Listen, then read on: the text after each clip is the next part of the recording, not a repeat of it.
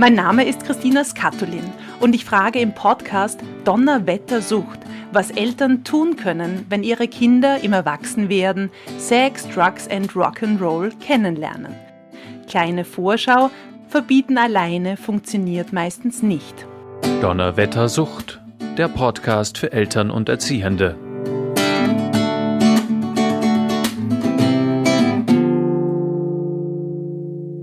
Willkommen bei Donnerwettersucht. Heute stellen wir uns die Frage, ob eigentlich wirklich alle Jugendlichen Drogen nehmen, beziehungsweise wie wir Eltern sie davor warnen, bewahren oder auch schützen können. Wir stellen uns die Frage, gehören Drogen zum Erwachsenwerden dazu? Das darf ich unsere Expertin fragen. Sie ist Sozialarbeiterin und hat die psychosoziale Leitung im Verein Dialog inne. Ursula Zeisel, hallo, herzlich willkommen. Hallo, danke für die Einladung. Sehr, sehr gerne. Wir sind virtuell wieder miteinander verbunden, sehen und hören uns, sind wegen Abstand in unterschiedlichen Studios. Hören wir uns jetzt gemeinsam eine Mutter an, die uns auf unsere Podcast-Mailbox gesprochen hat. Bitte stellen Sie Ihre Frage nach dem Signalton. Guten Tag. Äh, ich habe jetzt alle Folgen von Ihrem Podcast angehört. Ich muss schon sagen, ich bin schockiert. Ich bin Lehrerin und selber Mutter von zwei erwachsenen Söhnen. Und wie Sie mir das vermitteln, klingt ja das, als wäre das unausweichlich, dass Jugendliche Drogen nehmen. So kann ich das nicht stehen lassen. Ich glaube schon, dass man Jugendliche davor warnen muss, Drogen zu nehmen. Ich habe in meinem Unterricht immer über die Gefahren von Drogen gesprochen und auch oft die Kinder vom Bahnhof zugezeigt. Auch meine eigenen Kinder haben keine Drogen genommen. Und ich wüsste von keinem meiner Schüler, dass er drogenabhängig geworden ist. Es ist doch unsere Pflicht, unsere Kinder davor zu schützen, dass sie Drogen nehmen und nicht so zu tun, als wäre das selbstverständlich und ein Kavaliersdelikt. Vielen Dank. Uschi, Drogen nehmen natürlich kein Kavaliersdelikt. Meine Frage zu Beginn, ist es unausweichlich, dass Jugendliche Drogen nehmen? Diese Mutter, diese Lehrerin meint ja, ähm, nicht unbedingt alle nehmen Drogen.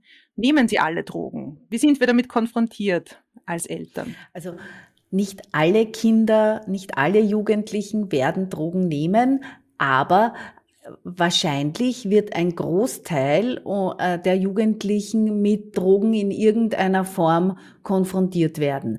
Das heißt, schon allein die Tatsache, dass sie in einer Stadt wohnen, wo Drogen konsumiert werden, dass sie in einem Umfeld leben, wo andere Menschen Drogen konsumieren. Also auch Alkohol ist eine Droge und der ist bei uns in unserer Gesellschaft sehr präsent. Das heißt, Jugendliche werden mitbekommen, dass es Drogen gibt, dass diese auch von manchen Menschen konsumiert werden. Was dann bei Jugendlichen äh, durchaus vorkommt, ist sozusagen, dass sie neugierig sind, dass sie experimentierfreudig sind, dass sie versuchen, über Grenzen zu gehen. Das ist alles auch eine Entwicklungsaufgabe, die im jugendlichen Alter passiert und manche werden auch manche Drogen ausprobieren bin ich, wenn ich es jetzt einmal nehme, automatisch süchtig. Zum Beispiel, wenn ich jetzt einmal kiffe, weil ich es probiert habe. Das ist eine große Angst von Eltern. Also auch gerade, wenn man, wenn man vielleicht selbst äh, sehr wenig Wissen und sehr wenig Erfahrung um, um Substanzen hat, dass man, wenn Jugendliche einmal eine Substanz konsumieren, dass sie dann äh, abhängig werden, dass sie dann sozusagen auch ein vielleicht ein schlechteres Leben haben, Prinzipiell, das ist vielleicht die gute Nachricht, es gibt keine Substanz, wo man bei einem einmaligen Konsum süchtig wird. Also es ist immer ein Verlauf, der verschieden lang dauert. Die Gefahr ist, es ist natürlich immer so ein Stückchen das, was ist, wie, wie fühle ich mich, wenn ich diese eine Substanz, wenn ich die Substanz einmal konsumiere. Wenn das eine gute, eine tolle Erfahrung ist, dann ist es die Wahrscheinlichkeit, dass ich das wieder machen möchte, vielleicht größer, wie wenn diese Erfahrung nicht besonders toll ist. Also da müssen wir sich auch definieren, auch wir für uns als Eltern, ein Konsum ist nicht gleich eine Sucht. Nein, also da sind wir mitunter noch sehr weit weg von einer Sucht. Was kann ich jetzt als Eltern oder auch als, als, als Mutter in dem Fall, die auch Lehrerin ist, die beschrieben hat, wir Kinder vom Bahnhof Zoo unbedingt anschauen? Meine Frage ist, soll ich das mit den Kindern anschauen? Ähm, diese Abschreckung, funktioniert das? Geschichte von mir dazu. Ich habe in der Vorbereitung mir gedacht, ah ja, genau, wir Kinder vom Bahnhof Zoo, das habe ich gelesen, wie ich so 17 war, mir den Film angeschaut und es ganz arg gefunden bin froh, dass ich das gesehen habe. Bilder tauchen jetzt auch wieder vor meinem inneren Auge auf.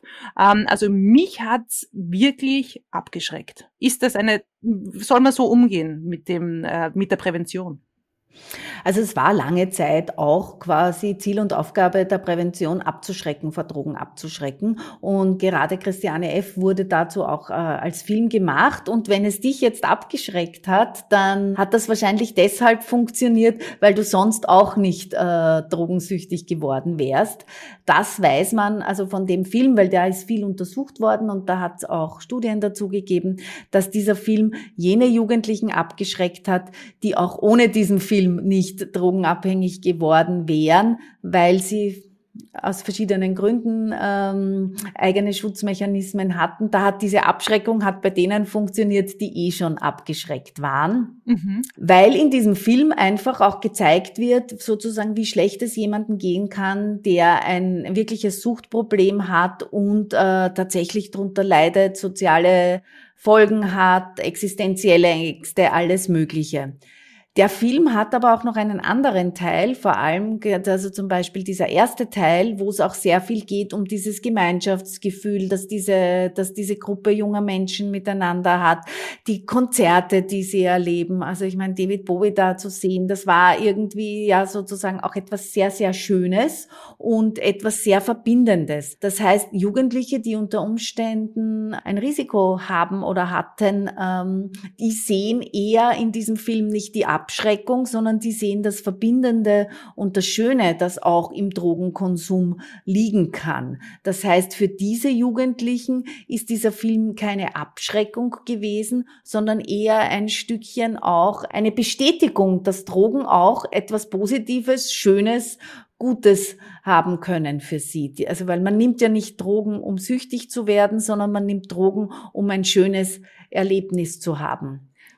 Und wie kann ich jetzt, wenn ich sage, okay, diese Abschreckung, ach, das funktioniert vielleicht nicht so oder bei anderen vielleicht nicht so oder bei manchen nicht so, wie sieht jetzt auch aus, aus eurer Sicht vom Verein Dialog kommend die Suchtprävention heutzutage aus? Was können wir tun ähm, als Eltern in der Schule? Wie wird das gehandhabt? Also prinzipiell sagt man, dass moderne Suchtprävention beginnt ja schon im Kleinkinderalter. Also es geht darum, Kinder möglichst gut für die Schwierigkeiten im Leben, die es gibt, auszustatten und, äh, und ihnen möglichst viel mitzugeben, möglichst viele Ressourcen mitzugeben, ihnen möglichst viel Kompetenzen zu lernen, damit Kinder auch in allen Lebenssituationen die Möglichkeit haben, diese zu meistern, diese zu begegnen, vielleicht auch in schwierigen Lebenssituationen. Von dem her ist Suchtprävention eine, also eine Erziehungsaufgabe, die schon von klein auf passiert was ich mit kleinen Kindern noch nicht mache, ist mit ihnen auch speziell über Substanzen und über Drogen zu reden. Das ist etwas, was man erst wirklich Informationen über Drogen zu geben, ihnen Wissen zu vermitteln.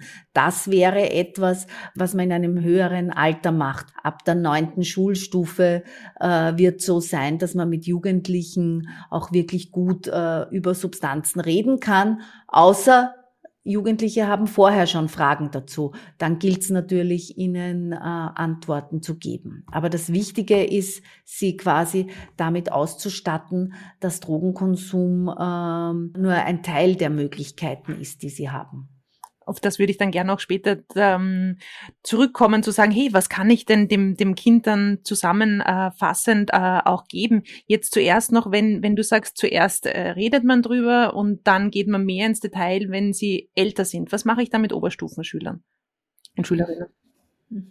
Also solange man mit Jugendlichen im Gespräch ist, ist das immer schon gut. Nicht? Also das können wahrscheinlich alle Eltern von jugendlichen Kindern bestätigen.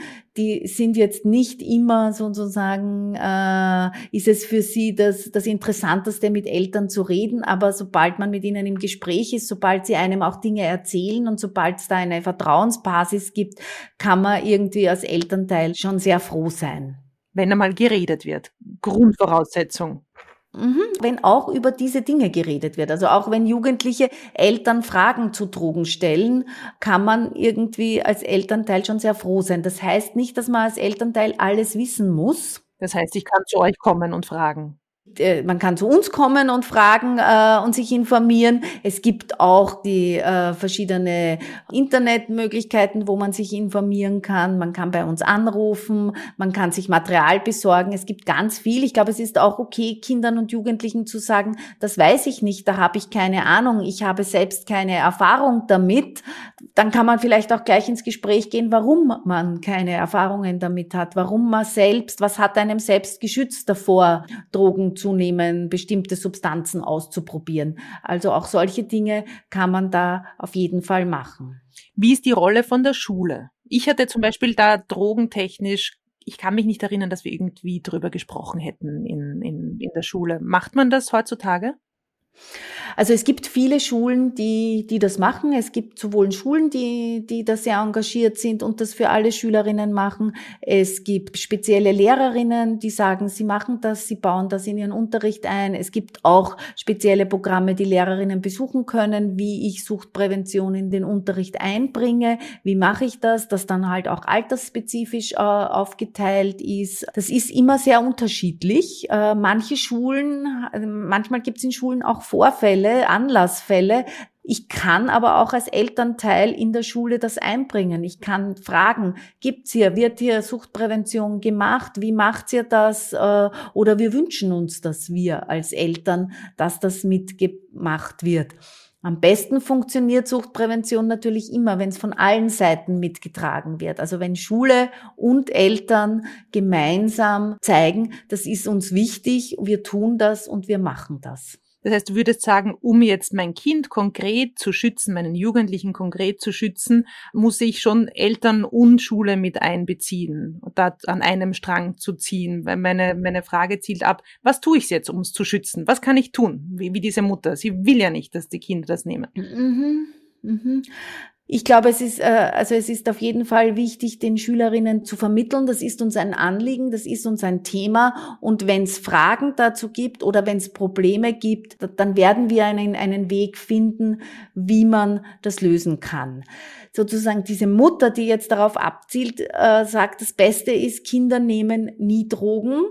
Das stimmt wahrscheinlich, das würden wahrscheinlich ganz viele Eltern unterschreiben. In der Realität ist es aber so, dass viele Jugendliche äh, Substanzen probieren werden, dass das einfach Teil der Jugendkultur ist, wenn sie vielleicht in einem Freundeskreis sind. Ich möchte nochmal sagen, quasi auch Alkohol ist eine Droge. Also auch Alkohol ist eine Substanz und wenn man quasi in unserer Gesellschaft lebt, dann wird man mit Alkohol in Kontakt kommen. Selbst wenn man jemand ist, der selbst keinen Alkohol trinkt, wird man sehen, wie andere Menschen Alkohol konsumieren, wie vielleicht andere Menschen aussehen, wenn sie betrunken sind. Das heißt auch für eine Information über Substanzen, deren Wirkung, deren Auswirkungen, auch für nicht gefährdete Jugendliche macht auf jeden Fall Sinn und die, die Range auch aufzuzeigen, es ist Alkohol, es ist Kiffen zwar illegal, aber es gibt viele Substanzen, die man nehmen kann, die auch irgendwie in unseren gesellschaftlichen Alltag ähm, hineingehören, wie du sagst, weil Alkohol trinken sehe ich überall. Also da ist eben auch die Frage, diese Dame findet ja, boah, jeder, jeder wird auf jeden Fall süchtig werden. Ist es realistisch, dass Kinder auch so gar nichts ausprobieren? Ist das was, was schon hin und wieder auch vorkommt? Natürlich, es wird auch Jugendliche geben, die keine Drogen probieren. Und wie also, groß ist da der Anteil, würdest du sagen? Das ist natürlich schwer zu sagen. Also wir machen quasi, wenn wir mit Jugendlichen arbeiten, so eine anonyme Umfrage, äh, wie viele schon Alkohol getrunken haben, wie viele schon einmal einen, einen Vollrausch hatten und wie viele schon mal was Illegales gemacht haben. Und da kann man schon sagen, dass quasi, wenn man jetzt fragt nach dem Alkohol, schon die Hälfte bis zwei Drittel schon mal zumindest Alkohol probiert hat, aber auch bei illegalen Substanzen die Hälfte ähm, sagt, also von Gruppe zu Gruppe unterschiedlich, aber es ist nie so, dass noch nie jemand illegale Substanzen konsumiert hat, sondern es ist immer ungefähr die Hälfte, die das schon zumindest schon mal äh, probiert hat. Und wir sprechen jetzt so von 16-Jährigen in meiner Vorstellung, stimmt das? Genau, etwa in diesem Alter. Da ist so, sagen wir, die Hälfte aller hat schon probiert gibt an, dass sie schon mal, dass sie schon mal äh, etwas probiert hat äh, und das heißt, das zeigt, glaube ich schon, dass Jugendliche, auch wenn wir, wir fragen Jugendliche auch, welche Substanzen kennt ihr? Und die nennen uns eine ganze eine ganze Latte, auch viele verschiedene Namen für die einzelnen Substanzen, weil ich glaube, man braucht nur den Fernseher aufdrehen, wenn man irgendwie Krimiserien schaut, wenn man irgendwie Filme schaut, es sozusagen Drogen Substanzkonsum, Berauschung ist einfach ein Teil ähm, des gesellschaftlichen Lebens. Das heißt, in irgendeiner Form wird man damit konfrontiert, dass es das gibt. Und auch so, Uschi, jetzt in meiner Überlegung, ist das, es war immer so, ach, du könntest in die falschen Kreise kommen oder ist es unterschiedlich von Freundeskreis zu Freundeskreis wahrscheinlich, aber auch von Schicht zu Schicht sagt man, hey, die in die Mittelschule gehen jetzt, das ist jetzt ein volles Vorteil, ähm, die werden das eher damit äh, konfrontiert werden, als welche, die jetzt vielleicht ins Gymnasium gehen. Ist das quer durch oder gibt es da Unterschiede? Nein, also quasi quer durch alle Schichten, das können wir durchaus bestätigen. Also da, da, das macht wenig Unterschied. Aber natürlich ein Freundeskreis ist, äh, ist etwas, ist etwas Wichtiges, nicht? Also Peers sind in dem Alter äh, als Jugendliche so ziemlich die wichtigsten Personen, die man hat. Wenn ich jetzt in einem Freundeskreis bin, wo Substanzen konsumiert werden, wo das Thema ist, die Wahrscheinlichkeit, dass ich das auch ausprobiere, ist natürlich höher, wie wenn ich jetzt in einem Freundeskreis bin, wo das überhaupt kein Thema ist oder wo das vielleicht verpönt ist. Dann wird das wahrscheinlich nicht so schnell passieren. Das heißt, Freunde machen sehr wohl etwas aus, äh, machen vor allem etwas aus, probiere ich etwas oder nicht. Ob ich süchtig werde oder nicht, das hängt wiederum viel mehr von meinen persönlichen Ressourcen ab, von meiner persönlichen individuellen Ausstattung. Und ich habe wahrscheinlich traurig, aber wahr als Eltern nicht unbedingt einen Einfluss, wen meine Kinder sich als Freunde annehmen, anlachen. Oder hast du da Erfahrung, dass man sagt, hey, geh doch zu den anderen, die nehmen nichts. Ist das möglich? Also ich denke, das ist genau diese Geschichte. In, in, als Jugendlicher grenzt man sich ab. Man grenzt sich auch von der Familie ab, man entwickelt sich weiter. Und wenn Eltern sagen quasi, mach das nicht, tu das nicht, kann das für manche Jugendliche genau das Verführerische sein. Ich mache das, was verboten ist. Ich mache genau das, was meine Eltern nicht wollen, was meine Eltern sozusagen schrecklich finden. Und genauso kann das natürlich auch sein mit Menschen, um die man sich umgibt. Wenn meine Eltern sagen, die sind nicht gut für mich, dann gehe ich genau aus diesem Grund hin. Das kann schon sein. Das ist jetzt auch nicht unbedingt ein Muss, weil jeder Jugendliche anders ist.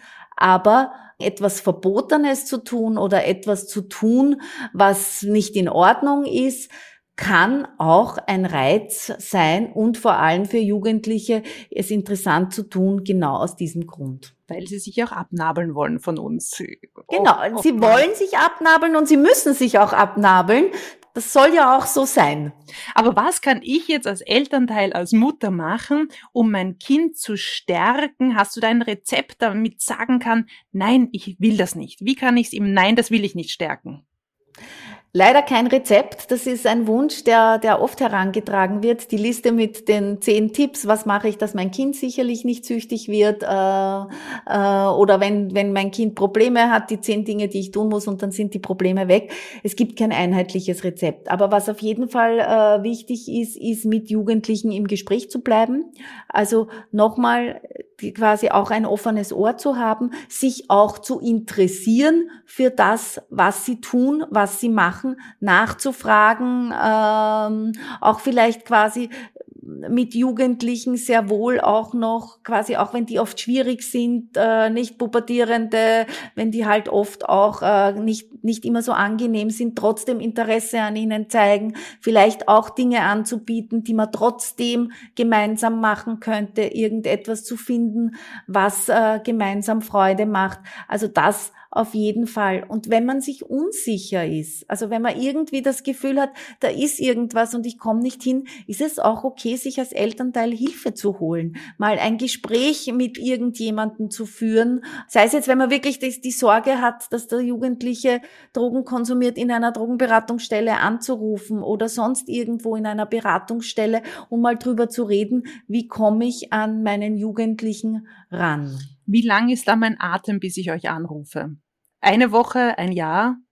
Das ist von Eltern zu Eltern sehr unterschiedlich. Es gibt Eltern, die haben überhaupt keinen langen Atem. Die rufen so, die rufen in der Drogenberatung an, wenn sie irgendwie auch nur den Verdacht haben könnten und sich Sorgen machen könnten, weil sie sagen, mein Kind ist jetzt sozusagen mit ihr, mit jemandem zusammen, der angeblich Drogen genommen hat schon einmal. Und es gibt Eltern, die melden sich und sagen, mein Kind hat ein Problem. Mhm. Also ich glaube, der, der Punkt ist dann, wenn man als Elternteil das Gefühl hat, man ist ein bisschen hilflos und man weiß, äh, man weiß nicht weiter, man weiß nicht, was, was man tun soll, dann ist wahrscheinlich ein guter Zeitpunkt, mal drüber zu reden und einem, vielleicht einen Plan zu entwickeln, wie man weiter tun könnte, wie man auch wieder an einen Jugendlichen vielleicht herankommen könnte, was eine gemeinsame Geschichte sein könnte. Also viel auch, ähm, was ich heraushöre, ist viel auch diese Stärkung gemeinsam äh, zu erfahren und dem Kind zu geben. Ähm, jetzt frage ich schon wieder nach einem Rezept, Uschi, aber gibt's da irgendwas, auch so was heutzutage den Jugendlichen ähm, Spaß macht, was vielleicht äh, bei uns früher weniger war, wo du sagst, hey, das machen machen viele Eltern mit ihren Kindern gemeinsam, dadurch stärken sie sie. Gibt es ein, ein Stärkungsrezept? Danach will ich noch fragen.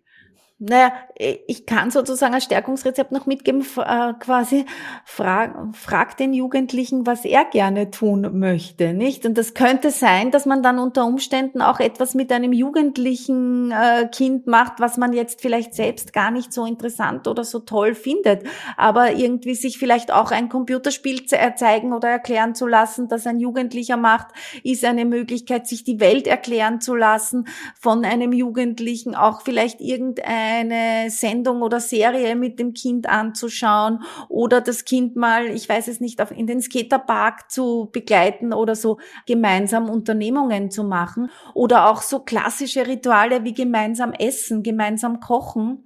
Äh, auch das können natürlich alles Möglichkeiten sein, aber wie gesagt, jeder, jeder Jugendliche ist anders, jeder Elternteil ist anders. Ich glaube, da gilt es wirklich, individuelle Lösungen zu finden, was für jede Familie das Passende ist. Das finde ich wieder mal wunderschöne Schlussworte von dir, liebe, liebe Expertin Uschi, da zu schauen, wo finde ich was Gemeinsames, was sicher manchmal auch ganz schwer ist. Also ich glaube, da brauchen wir sehr viel Geduld, um uns darauf einzustellen, ja, Geduld Uschi, ich bedanke mich für dieses Gespräch. Gibt's aus deiner Sicht noch für die Drogenprävention irgendwas, wo du sagst, das ist noch ganz, ganz wichtig anzumerken? Also ich möchte einfach nochmal unterstreichen, dieses quasi, man kann, man kann das einfordern und man kann das besprechen. Also ich glaube, es ist ganz wichtig, auch im Gespräch zu sein. Eltern sollen quasi mit der Schule im, im, im Gespräch sein und sie sollen mit ihren Jugendlichen im Gespräch sein, um zu schauen, wie ist die Welt von den Jugendlichen gerade, auf was, wie spielt sich's da ab, was ist da los? Danke hiermit fürs im, im Gespräch sein mit dir, Uschi. Wir sind am Ende unserer heutigen Episode, wenn es um die Drogenprävention geht. Liebe Zuhörerinnen und Zuhörer, wenn auch Sie Fragen haben rund um Sucht und Suchtprävention, vielleicht ist dann auch Ihr Thema bald das Thema in unserem Podcast hier. Rufen Sie uns an. Unsere Podcast-Mailbox ist rund um die Uhr offen, hat rund um die Uhr ein offenes Ohr. Ich freue mich aufs nächste Mal bei Donnerwetter Sucht. Wenn Sie Beratung und Unterstützung suchen, dann wenden Sie sich unter der Telefonnummer 01 205 552 502 an den Verein Dialog oder informieren Sie sich unter www.sdw.wien. Dieser Podcast wurde finanziert vom Institut für Suchtprävention der Sucht- und Drogenkoordination Wien und wurde in Zusammenarbeit mit dem Verein Dialog produziert.